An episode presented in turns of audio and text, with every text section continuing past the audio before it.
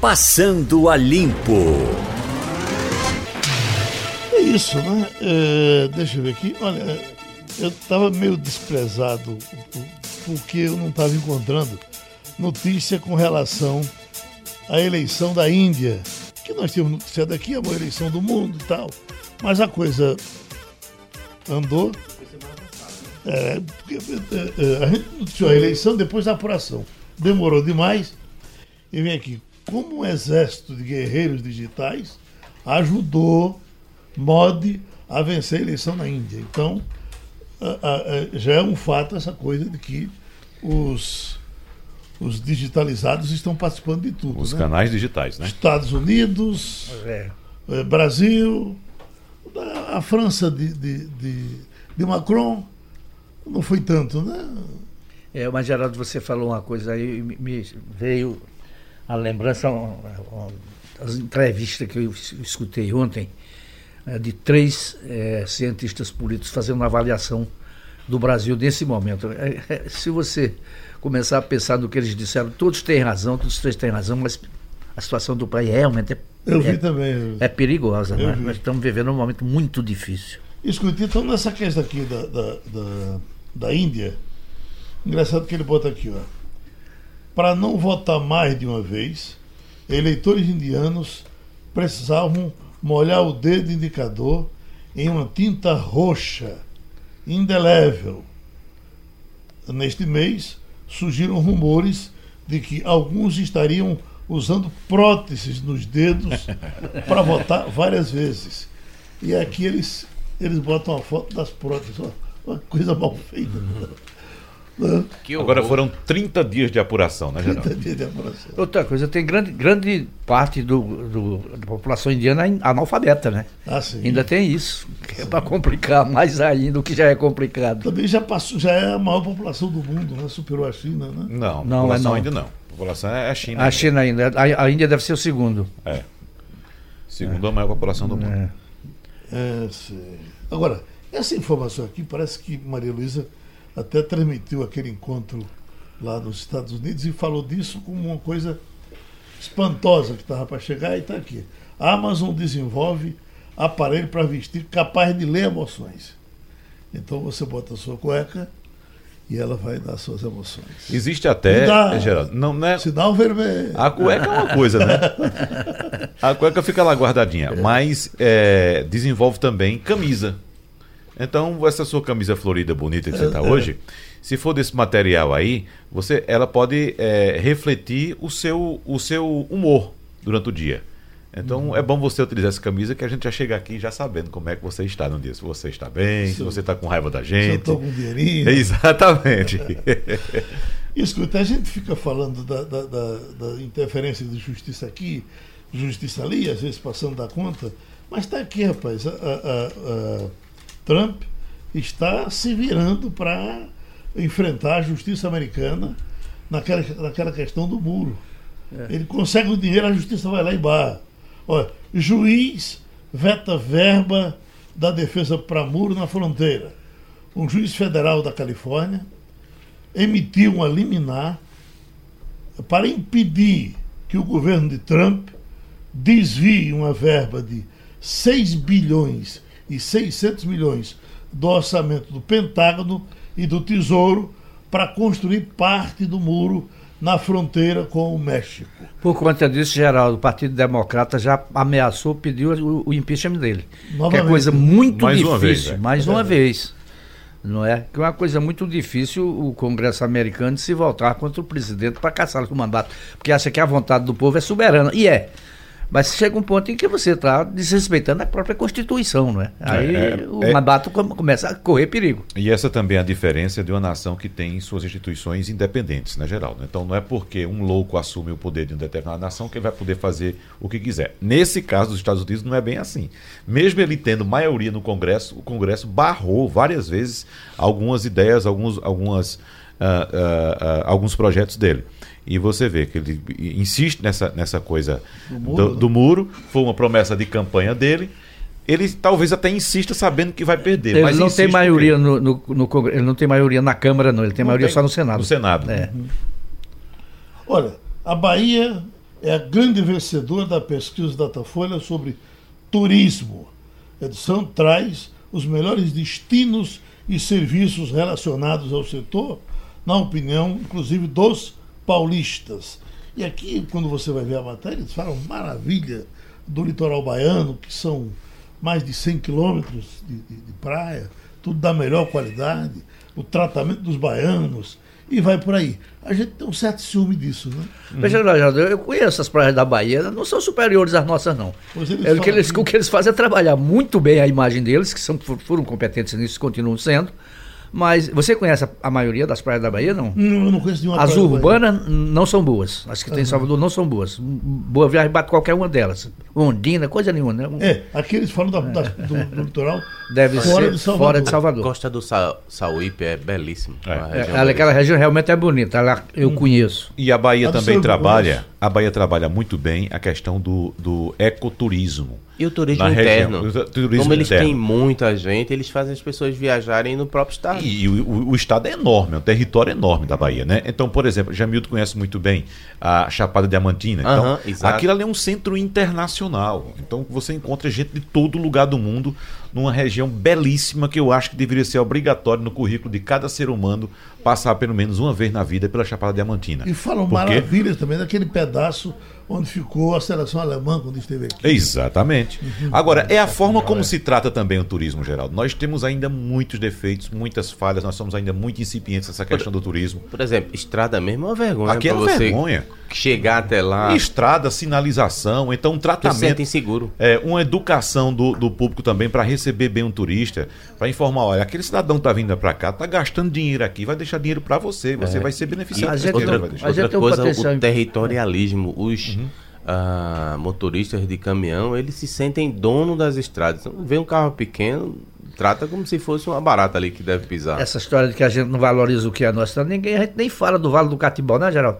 É. Poucas pessoas conhecem o Vale do Catibó aqui em Pernambuco. Pois é. Coisa não dá, tão... não dá para fazer uma comparação não. em termos de extensão territorial com a Chapada Diamantina. Não, não dá. Mas o Vale do Catimbau é importantíssimo, é o segundo maior vale arqueológico da América Latina não. e a gente não tem informação, a gente quer de lá, eu sou de lá da região, Mas, sou olha... de Arco Verde. Para chegar lá, rapaz, é um, é, é um sacrifício. Mas... Não, a estrada é ruim, não tem informação promoção turística não tem nada. Mas é um, um, pouco por isso que não existe promoção, porque enquanto você não estruturar, não faz sentido você chamar as pessoas é... para ir para se frustrarem e não voltarem mais. O Vale do Catimbau é, fica em Buíque. Buíque. Né, a, a, prefeitura de Buíque leva Zezé de Camargo e Luciano quase todo ano para fazer um show e paga 400 mil, 500 mil a esse pessoal. É, acho que vai tocar inclusive no São João. E não tem dinheiro para organizar aquela entrada é, é, aquele pedacinho que dá entre a estrada maior uhum. e, e, e, a. É, é porque não leva em consideração, Geraldo, que Zezé de Camargo e Luciano leva pra, apesar de levar muita gente para a rua, e o, o, prefeito achar que aquilo é tudo voto para ele,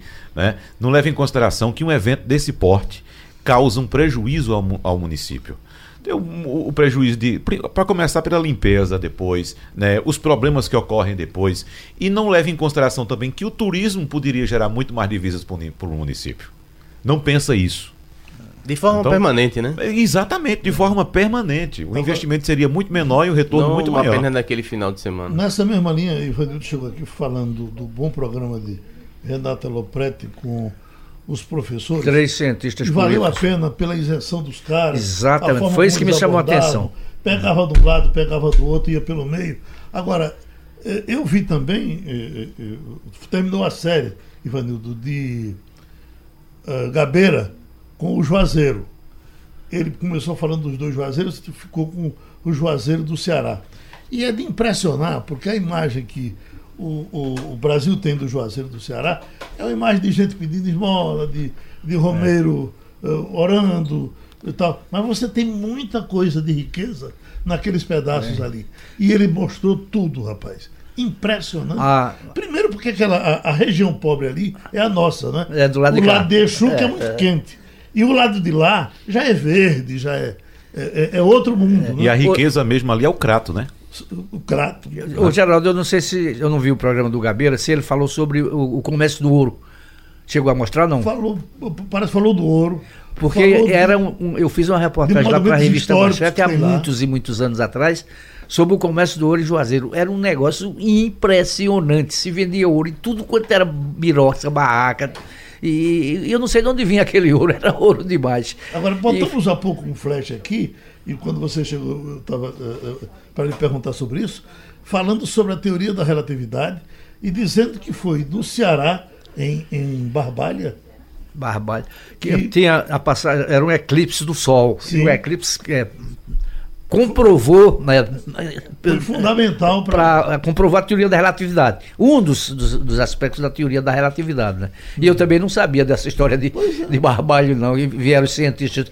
É, Einstein não veio, mas veio ao Brasil, veio, veio, ficou no Rio de Janeiro depois. E, e é, mas isso ficou registrado como uma comprovação de que o que havia como teoria se, se comprovou na realidade. E colocou o município de Barbalha no calendário, é, no, no, no, roteiro internacional dos cientistas. Uhum. Meu você está tão quietinho, diga aí. Estou esperando. Ele veio florido também hoje, é. né? Sempre, na alma, inclusive. Deixa eu ver. Geraldo, você, a gente tem no Jornal do Comércio de hoje uma ampla reportagem sobre os 50 anos da morte do Padre Henrique. Você já trabalhava em rádio naquela época? Ah, não, eu acho que não. Tá, não 50 é. anos eu estava fora. Há 50 anos eu, eu trabalhava eu já, eu estava recém-formado. Com todo, com toda E recém-contratado pela Manchete, e quem cobriu isso fui eu. Foi uma das cenas mais assim, dramáticas que eu vi na minha vida de jornalista todinha. Foi o enterro do Padre Henrique com o caixão saindo desde a igreja do Espinheiro ao meio-dia e chegando no cemitério das Vazas às 6 horas da tarde. Uhum. Seis horas para féretro chegar até lá, é, com, com barreiras é, policiais ao longo do, do trajeto, né, com a ponte da torre interditada e Dom Helder conduzindo o caixão em cima de um caminhão, com os estudantes atrás, os seguidores do, do Padre Henrique, até que a gente conseguiu chegar às 5h45 no, no, no, no cemitério da Várzea e às 6 horas ele foi sepultado. Eu sempre digo que foi uma das, das matérias que mais me, me, comoveram como cobertura que eu fiz até hoje. Em, em 53 anos que eu faço jornal, é, é, foi essa morte do Padre Henrique. Realmente o, foi um negócio o govern... O governador do estado está aproveitando a data redonda, né? E também porque o, o momento atual inspira alguns cuidados para fazer hoje à noite participar de um ato que vai comemorar aí esse aniversário lá em Olinda, né? uhum. na igreja. Eu me lembro dos envolvimentos indiretos de Gil Teobaldo, como, como era delegado naquele tempo. De tinha um delegado, Jorge Tasso. Tinha um delegado que não se fala dele, porque ele morreu logo depois num acidente de carro, com ele mesmo bateu com, com uma caminhonete que ele conduzia, chamado Malebranche Bernardo. Uhum. E na época foi apontado como um dos prováveis envolvidos na morte do padre.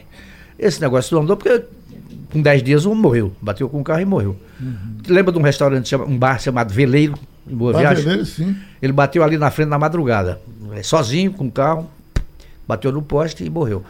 Mas eu me lembro que nas primeiras semanas, logo após a morte do padre Henrique, é, se especulou que Malebranche Bernardo seria um dos envolvidos. Não dizia que ele matou o padre, né?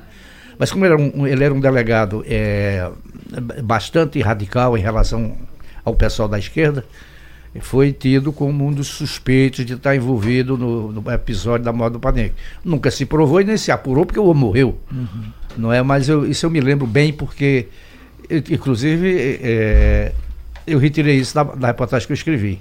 Boris Trindade foi advogado de acusação ou de defesa? De defesa. defesa. De defesa de Rogério, Rogério Nascimento. Ah, sim, esse, esse que, Rogério é, que morava lá da Zona Não Sul. tinha nada a ver com, com, esse, com essa moda do Padre Henrique. A moda do Padre Henrique foi, foi feita pela, pela, pela repressão oficial. Uhum. Né? Então. Ô, Geraldo. Uh, deixa eu entrar no assunto econômico logo aqui, porque tem uma, uma, informação. O número é até pequeno, mas é emblemático, Geraldo. O comércio varejista voltou a fechar mais do que abrir lojas no primeiro trimestre desse ano. Entre janeiro e março, foram 39 pontos de vendas que fecharam as portas no país. E isso é um saldo entre a, a, a, quantidade de lojas abertas e a quantidade de lojas fechadas. É pequeno, mas é a primeira vez uh, desde o último trimestre do ano passado que esse número de, de, de lojas do comércio varejista Olha, volta a ser negativo. Na sexta-feira, dia que o Bolsonaro estava aqui, saiu um número bom do Caged falando que você teve em abril mais, mais a geração empregos. de mais empregos uhum. do que de, de, de, de 129 mil. Redução. redução. Uhum.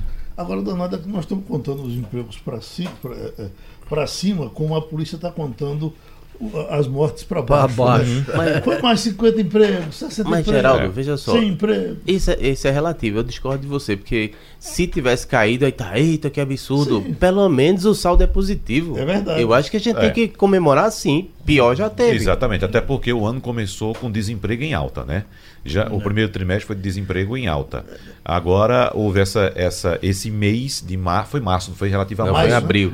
Relativo a abril, abril exatamente. Não, sei se isso pode O primeiro trimestre foi embaixo, exatamente. Aí abril subiu. Pode ser sazonal Como também. Dia das Mães. É, é um número pequeno, é. mediante uh, o, a necessidade. O, a quantidade de, de desempregados que nós temos no país, na faixa dos 14 milhões de pessoas sem emprego. Agora, esse dado que eu trago também, Geraldo, a respeito do comércio varejista, mostra um pouco tanto do, do esfriamento da economia, quanto também da mudança da realidade desse mercado varejista, em que há um, um, incentivo muito grande por parte das próprias lojas para que as pessoas comprem pela internet. Tem loja, inclusive, que tem a loja física e tem a loja na internet. Então a loja diz: olha, o preço aqui é um, na internet você compra com um desconto, que chega até 50%. Olha, nós que temos o prazer de, de ter a condição de passar essa, essa opinião neste momento porque depois dos, uh, uh, dos, da movimentação ontem pelo Brasil todo com relação a apoio e etc., uh, eh, nós temos o deputado Marcelo Ramos,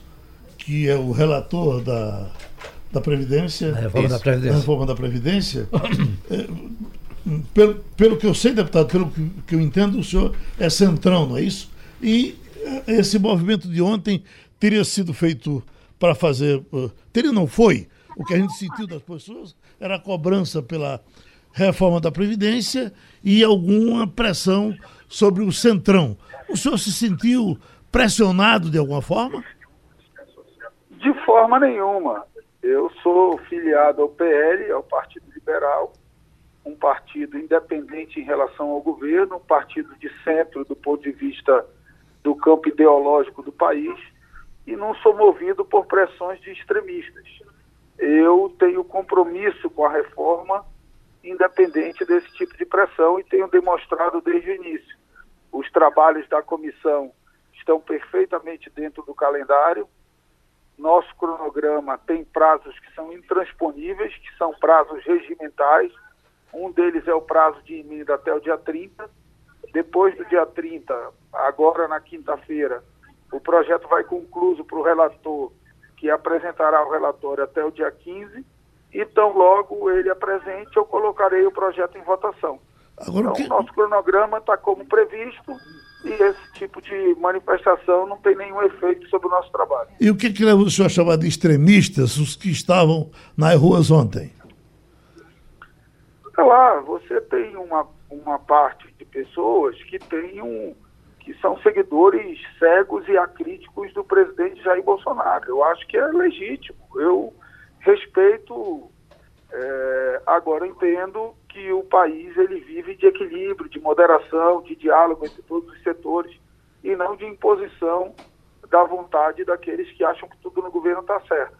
O governo está legitimado pela vontade popular, tanto quanto o Congresso Nacional, tanto quanto o Parlamento e é do diálogo moderado, republicano, entre o executivo e o legislativo que nós vamos encontrar a justa medida para superar as dificuldades que o nosso país vive hoje.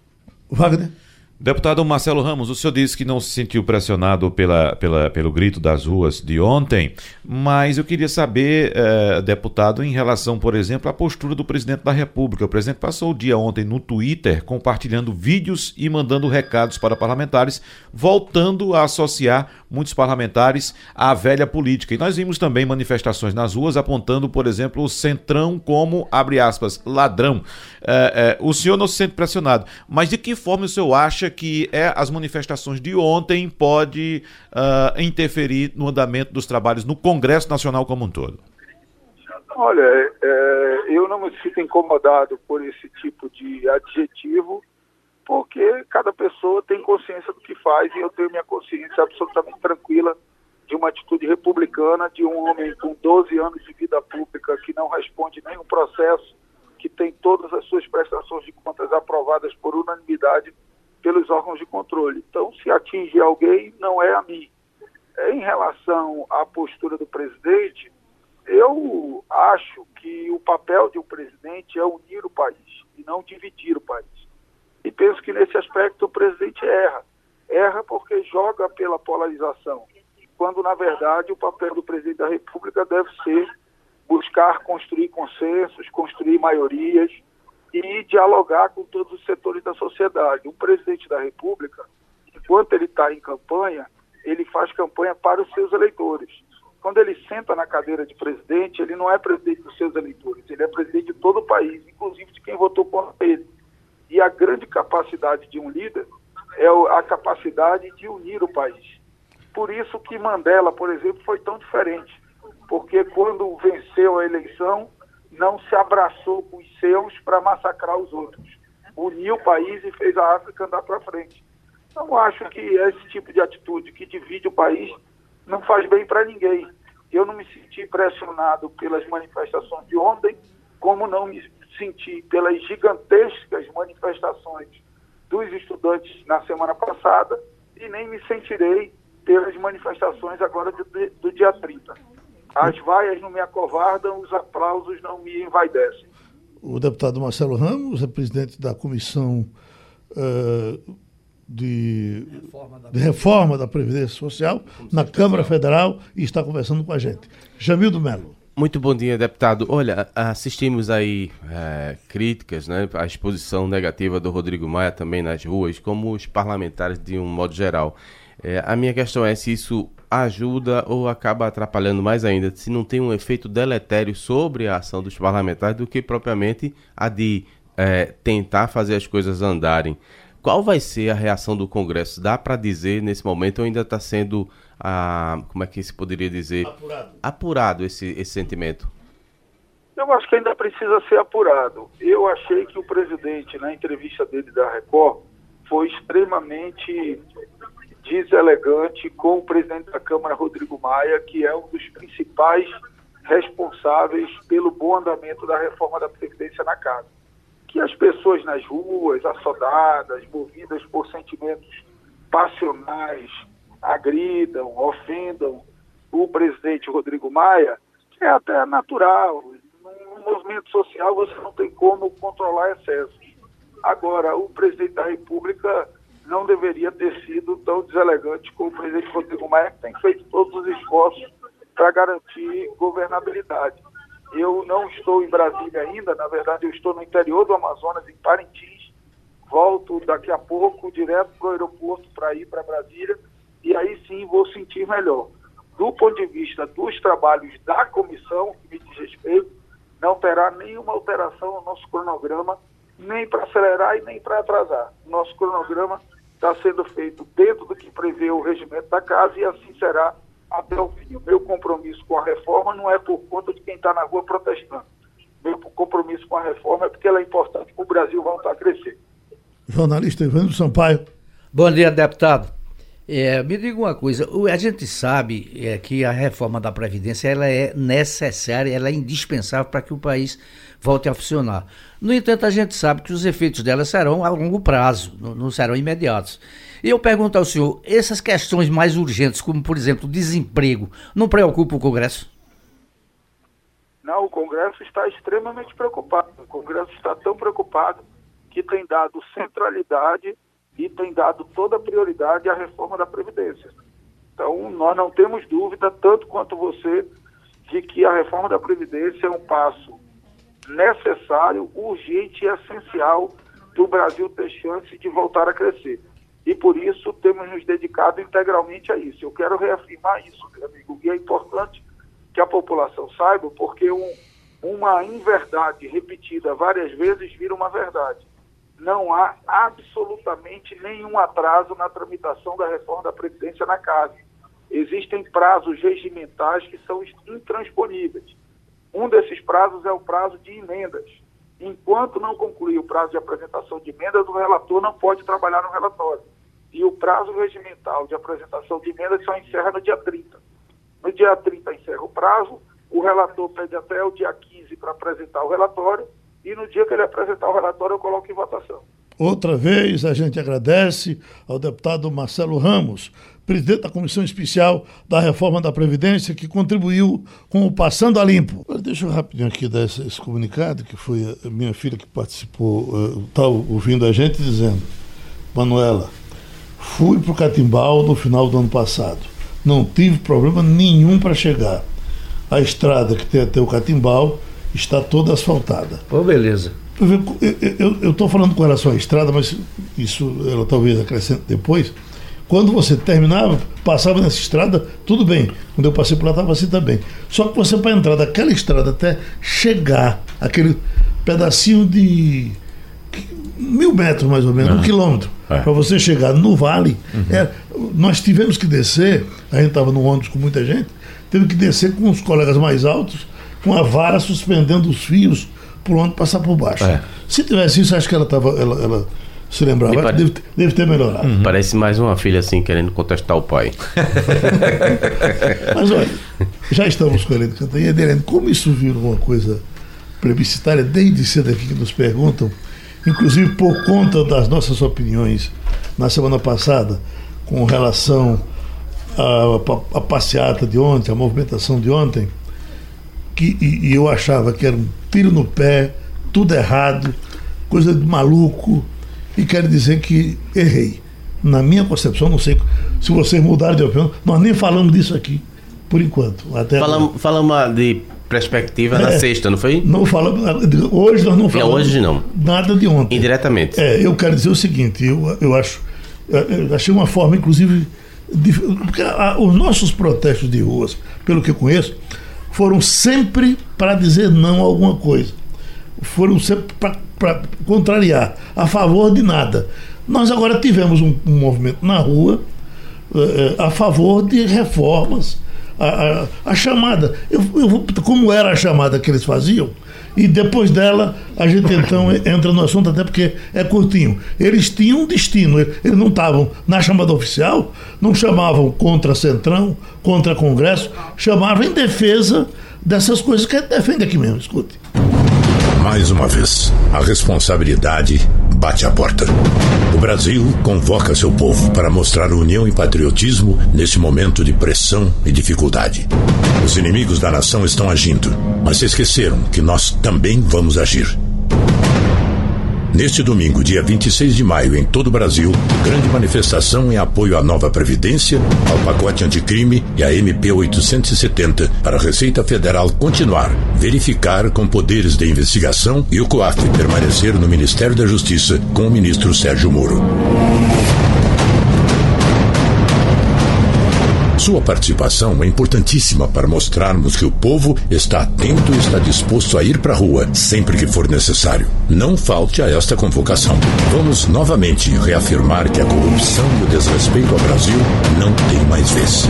É neste domingo, dia 26 de maio, em todo o país. Pronto, fechando para eu não falar demais, Helena, eu acho que é, é, essa, essa missão aí foi cumprida. Com uma outra saidinha, com um outro ponto fora da curva, mas foi esse o protesto que a gente viu. Você com a palavra. Pois é, Geraldo. Primeiro, olá, bom dia, colegas, ouvintes. Mas espera aí, não precisa se imolar assim em praça pública. É cedo para isso, Geraldo, porque realmente não há, é, não é, vamos dizer assim, é, trivial que governos que estejam apenas com, com, é, começando é, façam manifestação a favor dele próprio. Quer dizer, não há manifestações a favor de um governo que mal está começando. Isso é meio inédito. Né? Uh, a manifestação foi importante, não foi nenhum fiasco como a oposição previa, não foi do tamanho do impeachment da Dilma, como, como aquelas manifestações estrondosas e tal, mas foi relevante sim. Mas o que essa manifestação mostra é que há uma coisa chamada bolsonarismo no país. Quer dizer, a população não se limitou a eleger o cidadão Jair Bolsonaro. A, a, essa parcela da população, 30% mais ou menos, incorporou a ideia do bolsonarismo. O Bolsonaro pode fazer esse monte de besteira que ele faz, né? Pode ter Olavo de Carvalho, pode ser arma para lá e arma para cá, o filho, o motorista do filho que paga 160 mil reais em cheque no, no, no hospital, essas coisas todas, esse, esse despreparo do Bolsonaro, é, as pessoas fecham o olho para isso em nome de uma outra coisa, de um discurso que é o discurso, que é o discurso do é, contra a corrupção, contra o Congresso, contra o Supremo, a favor das reformas e a favor de uma ideologia de direita liberal conservadora. Ou seja, as manifestações mostraram que há sim bolsonarismo no país. Mas ao mostrar isso, as manifestações vão acordar também o outro lado, porque tem 30% da população que é contra e 40% que está aí no meio, vai para lá, volta para cá, como acabei de falar com o Elmar Nascimento, que é o líder do DEM. Ou seja, há o bolsonarismo, mas as manifestações também vão acordar o outro lado. Você vai ter uma polarização entre bolsonaristas e anti-bolsonaristas. Agora, o bom da história é que é, as manifestações são a favor das reformas e a favor do pacote do Moro contra o crime organizado. Isso junta, é, pelo menos no caso das reformas, o Centrão, o Congresso e as ruas, né? Wagner Gomes. É, bom dia, Eliane. Eu quero dizer aqui a, a, vocês todos e quem nos escuta que eu discordo de Geraldo. A questão da, da manifestação não é somente o fato de levar gente para as ruas. Existem muitos fatores aí em relação a essa manifestação. Ah, há um levantamento, inclusive, que foi publicado pelo o site G1, apontando que as manifestações de ontem ocorreram em 156 cidades e 26 estados, mais o Distrito Federal. E fazendo uma comparação com a manifestação de 15 de maio, aquela, aquele protesto em defesa da educação, segundo o site G1, foram 222 cidades de todos os 26 estados do país, mais o Distrito Federal. Ou seja, segundo o site G1, houve mais manifestações no dia 15 de maio do que agora. Isso prova que os dois lados têm sim condições de levar gente para as ruas. Isso aí é indiscutível. Como, né? Como se leva-se. Como eu fui citado, eu queria dizer outra qualidade uhum. desse movimento de ontem. Ele, ele não, não foi aquela coisa orgânica, como foi, por exemplo, as, com as universidades na rua, com as escolas fechando para que todos fossem juntos. Não foram pessoas que foram e se comportaram bem, inclusive. É, mas pessoas que fazem parte de um lado da história, né, Geraldo? Então tem lado. Uh, os do, uh, as duas partes, cada uma com, com, com, com, com suas bandeiras. Mas, Eliane, nós conversamos agora há pouco com o presidente da Comissão Especial de Reforma da Previdência, o deputado Marcelo Ramos, e inicialmente ele disse que não se sentiu uh, pressionado pela manifestação nas ruas, e é nesse ponto que eu quero chegar, porque durante a, a fala dele, ele citou termos como, em relação ao presidente Jair Bolsonaro, deselegante, equivocado, errou, incentivou o racha, e é nesse ponto que eu quero pegar a minha participação aqui hoje. Uh, uh, ou seja, há um, um efeito político, há uma consequência política daquelas manifestações e claramente, como observamos, como observamos na fala do deputado Marcelo Ramos, o Centrão deve ter ficado um tanto magoado com aquela história de ontem e o posicionamento do presidente da República que utilizou mais uma vez as mídias sociais para divulgar textos e vídeos relativos aos protestos de ontem, inclusive classificando parte do parlamento como integrantes da velha política, Eliane. Olha, o deputado Marcelo deve ter consciência de uma coisa né? O Bolsonaro usou é, marqueteiramente, ele é muito bom de marketing, né? O Bolsonaro usou a questão do centrão como símbolo de tudo o que a população brasileira não gosta. Né? A velha política, o toma lá da cá, os cargos, a própria política. Então o centrão virou o carimbo disso tudo. As pessoas que foram às ruas, se vocês pegarem as reportagens, lá no, no norte, no nordeste, no sul, em Brasília, todo mundo reclamando do tal do Centrão. Tanto que o Emar Nascimento, do DEM, já diz que que negócio de Centrão.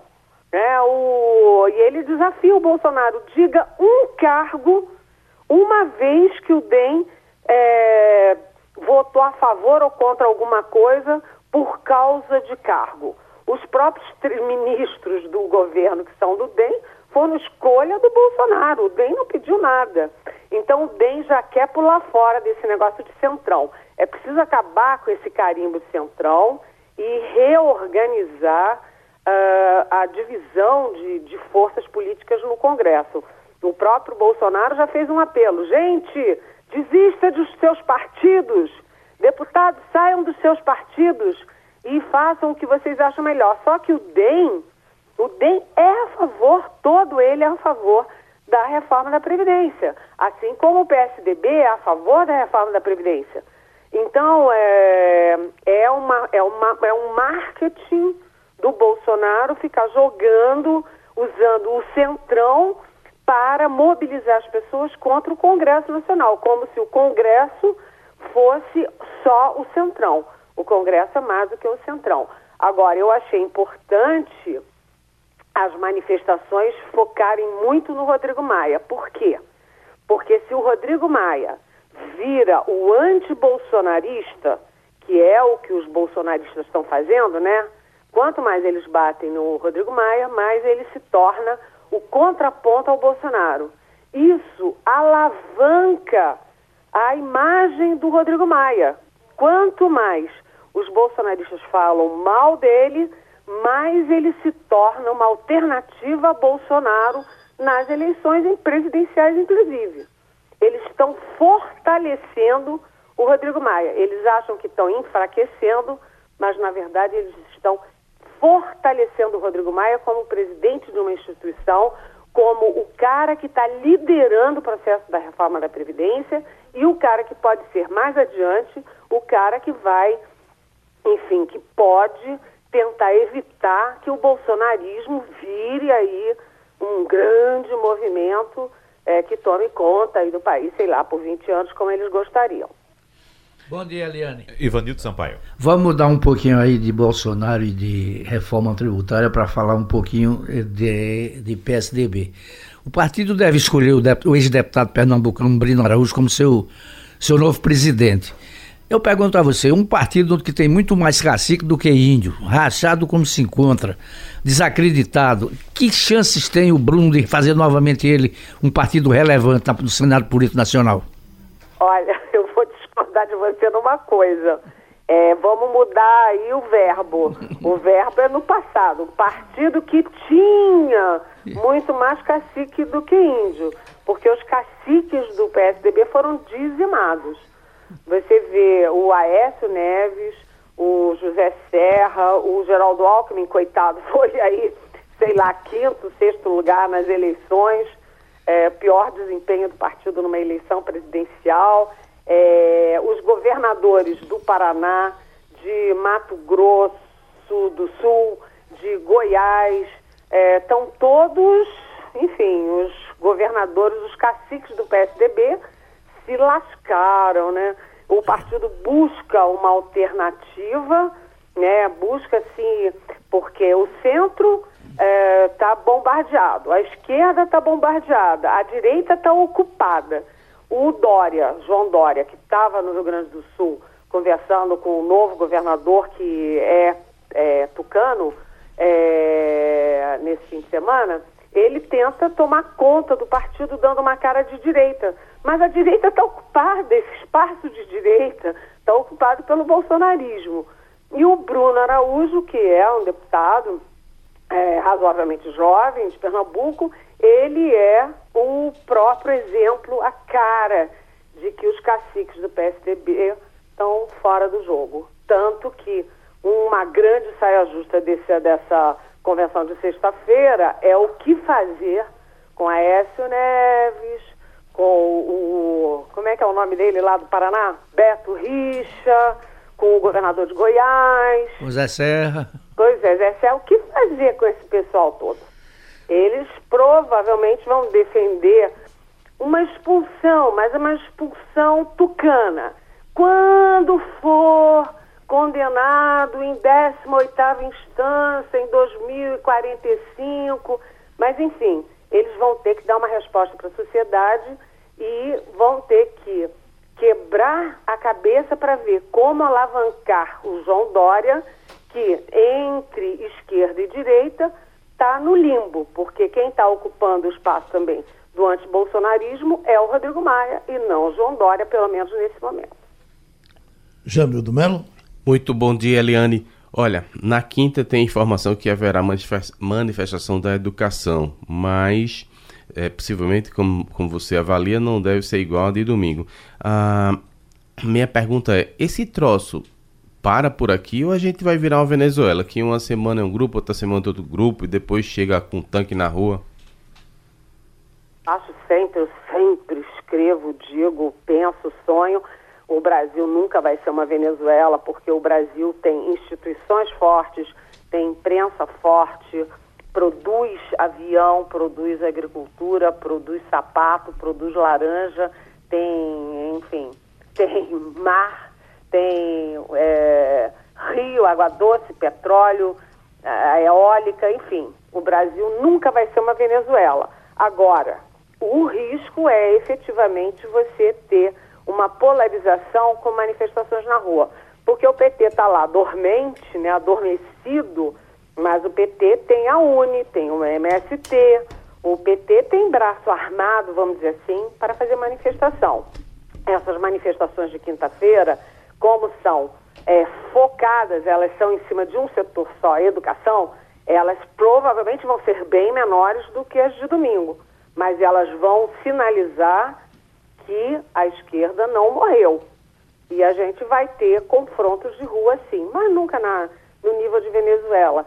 E, e militarização acho que está fora do jogo, porque os militares estão vendo como é duro governar, como é complicado, e eles não querem esse abacaxi, não. Preferem ter alguém na, na linha de frente e eles na retaguarda.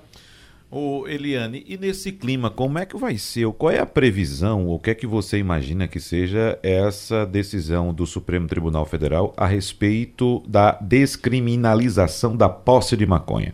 Olha, eu acho que isso é super importante. É, foi bom você trazer essa pauta para gente pelo seguinte: é, uma das forças do bolsonarismo é exatamente na questão de costumes. É aborto, é maconha, é arma, é religião. A força deles está nisso. E eles estão confrontando o Supremo Tribunal Federal o tempo inteiro. E essa votação vai é, vai ser mais um ponto de discórdia e de racha entre o Supremo e o bolsonarismo de raiz, porque a tendência, pode ser que não, mas a tendência é, a, mesmo que não ganhe a descriminalização da posse de pequenos, é, pequenos pacotinhos de maconha, mesmo que isso não passe, a votação vai ser pelo menos muito dividida, né? O julgamento vai ser muito dividido. E o bolsonarismo não aceita isso em hipótese nenhuma. O bolsonarismo vai usar mais uma vez isso para se opor ao establishment. Establishment é Supremo, Congresso e nós, imprensa. Ok, mas, uh, vamos embora? vamos embora. Porque eu tirei duas semaninhas de férias Sim. e vou trabalhar muito. Já comecei na segunda a mil por hora. Felicidade. A gente se encontra Legal. depois. Essa informação aqui, corte de energia elétrica por débito antigo está proibido. É de um jornal da Paraíba, mas ele diz assim, quem não pagou a fatura da energia elétrica há mais de 90 dias não pode ter a luz cortada desde que as contas atuais estejam em dia. É a nova determinação da Agência Nacional de Energia Elétrica, ANEL, editada em março deste ano, alerta o secretário de Proteção de Defesa do Consumidor de João Pessoa. Eu discordo desse negócio. Acho que isso é incentivo ao calote. Uhum. É, você não poder pagar é uma coisa, vai, vai se valer disso aí e deixar de pagar. Não, não cortam. O que, é que ele está dizendo? Se você, você é, atualizou e deixou um, uma brecha lá de, de, três meses. Então você pagou a do mês, mas tem duas, três atrasadas. Uhum. Aceita? Será que a empresa aceita? Não, mas isso é, é, é tem que aceitar, legal, é lei, né? não é? É lei, né? Ah, então eu discordo dessa lei. Acho que é um incentivo ao calote. leis estão para serem atacadas. Contestadas, Contest... mas tem que ser cumpridas. Mas tem que ser cumpridas. Né? Você pode contestar, buscar instâncias superiores para contestar. Porque mas tem, tem enquanto estiver em voga, tem que ser cumprida. É, o que eu acho estúpido nessa coisa de cortar a luz é o seguinte: é que no caso daqui, não é a SAM que vai lá cortar. Ela tem uma empresa que ela contrata e essa empresa recebe uma relação de casas para cortar a luz. Já tem acontecido, é, De cortar quem tá pagou. O camarada chegar, com a, mostrar a conta na mão. Se eu estou com a minha conta aqui, tá paga. E o cara diz, não, mas eu vim para cortar, eu vou cortar. é feito aquele negócio do pistoleiro. Que o cara foi para matar, o cara disse, olha, não mate mais não, eu desisti. Eu já estou com raiva eu tô dele. com raiva dele e vou matar. Já estou contratado? É. Diga aí. Ô, ô, Geraldo, tem outra informação na área econômica surgindo aqui. A expectativa de alta para o PIB, o Produto Interno Bruto, que é a soma de todas as riquezas produzidas pelo país, neste ano de 2019, passou de 1,24% para 1,23%. É mais uma queda é, desta vez, segundo o relatório do Mercado Fox, que é divulgado pelo Banco Central. Então, há quatro semanas, a estimativa de crescimento era de 1,7, 1,70, veja só, e caiu agora para 1,23. Para 2020, o mercado financeiro manteve a previsão de alta do PIB de 2,5%. É bom lembrar que há quatro semanas estava nesse mesmo patamar, mas ainda para 2020. É importante esse dado, é mais um dado que mostra que a economia do Brasil está esfriando, está encolhendo, e o que a gente vê é a equipe econômica do ministro Paulo Guedes preocupada somente, somente com a questão da reforma da Previdência há a necessidade urgente de que a equipe econômica adote medidas para que a economia volte a ser reaquecida. A gente não pode ficar esperando somente pela reforma da Previdência. A reforma é importante, mas tem que haver medidas para reaquecer a economia. Olha, isso aí são apenas expectativas. Se você tiver uma votação importante no Congresso, se você fazer, fizer a reforma avançar, obviamente, automaticamente as expectativas vão se reverter e vão chegar a bom termo. Eu discordo de você, Jamildo. É, em relação ao crescimento não tem como do PIB. discordar, porque isso é óbvio. Não é expectativa, são dados da economia. Não, tá falando o PIB... da expectativa. De quê? De que vai ou não vai cair, do que PIB, vai ou não vai crescer. Sim, o PIB então, é a então. soma de todas as riquezas produzidas pelo país. Então, é. nesse caso dos cálculos de expectativa de crescimento do PIB, é conta é matemática. Você acompanha Você tá a economia. expectativa. A expectativa é, pode ou não se confirmar. Certo, certo. Mas a, a, trabalha com expectativa. A expectativa começa em alta, certo? Começou, por exemplo, como eu disse, há quatro semanas era de 1,7, agora está em 1,23. Mas, meu amor, não é fatalista. Não necessariamente vai cair. Ele tá carinhoso, né? Tô. não, não necessariamente é, vai é cair. é muito forte. É aquela colocação Olha, que eu fiz. Essa reforma da Previdência não tem efeito a curto prazo. O governo precisa exatamente. de alguma coisa para criar emprego. Nós temos 14 milhões de desempregados. Exatamente. Mas isso não é uma escadinha. Tem, não Briga-se pela Previdência agora, daqui a pouco corta atrás da outra. Ô, Geraldo, é outra. preciso lembrar, por exemplo, exemplo, as atitudes que foram adotadas pela equipe do ministro Henrique Meireles, quando assumiu o governo, diante daquela catástrofe que estávamos em dois anos de recessão, a recessão mais grave da história. E foram adotadas medidas para imediatamente reaquecer a economia. E surtiu algum efeito. Né? Surtiu algum efeito. Agora a gente não está vendo nenhuma medida permite, de continuidade naquele aspecto. Me permita só complementar. Veja o que eu ouço de um empresário ou outro aqui é o seguinte: está com o freio de mão puxado. Se você tem aprovação da reforma, as pessoas vão tirar os projetos da gaveta. Tem muita gente querendo investir, mas não sente confiança. Isso que eu disse que não é fatalista. Saiu não uma necessariamente. pesquisa hoje falando disso. Exato. Também. A confiança está embaixo. A CNI todo mês mostra, vai diminuindo. Por quê? Porque você não teve, tipo, um aluno no fim de tudo. No momento que essas coisas se ajustam no Congresso, que o próprio governo sai desse é, checkmate que ele se colocou, porque, você, veja, muita coisa pode ser feita. Usar o FGTS como o Temer fez, mas Sim. ele não quer fazer por quê? Para deixar tudo numa situação que, olha, a saída é essa. Senão você começa a tergiversar, puxar para um lado, Mas puxar para outro. uma coisa, Jamil. E mesmo que o governo espere seja aprovada semana que vem a reforma da Previdência, seja no final do ano, como Ivanildo Sampaio falou, os efeitos são a longo prazo, não são de imediatos, não. Então a gente precisa de ações de curtíssimo prazo para tentar reaquecer a economia. Nota do Cláudio Humberto, parece do jornal, é de hoje, no Jornal do Comércio. Somente agora, cinco meses após a posse, o governo poderá começar a limpar os cargos de petistas que se aparelharam desde os tempos de Lula e Dilma, são militantes que trabalham, trabalharam contra a candidatura de Jair Bolsonaro e estão trabalhando, segundo ele aqui, podem até estar sabotando a gestão. Aí diz, são mais de 110 mil cargos de confiança e funções Olha, gratificantes. É, pois é. 110 mil. 110 mil cargos. Vamos embora? Na... Vai acabar? Então acaba. Terminou o Passando a Limpo. Passando a Limpo.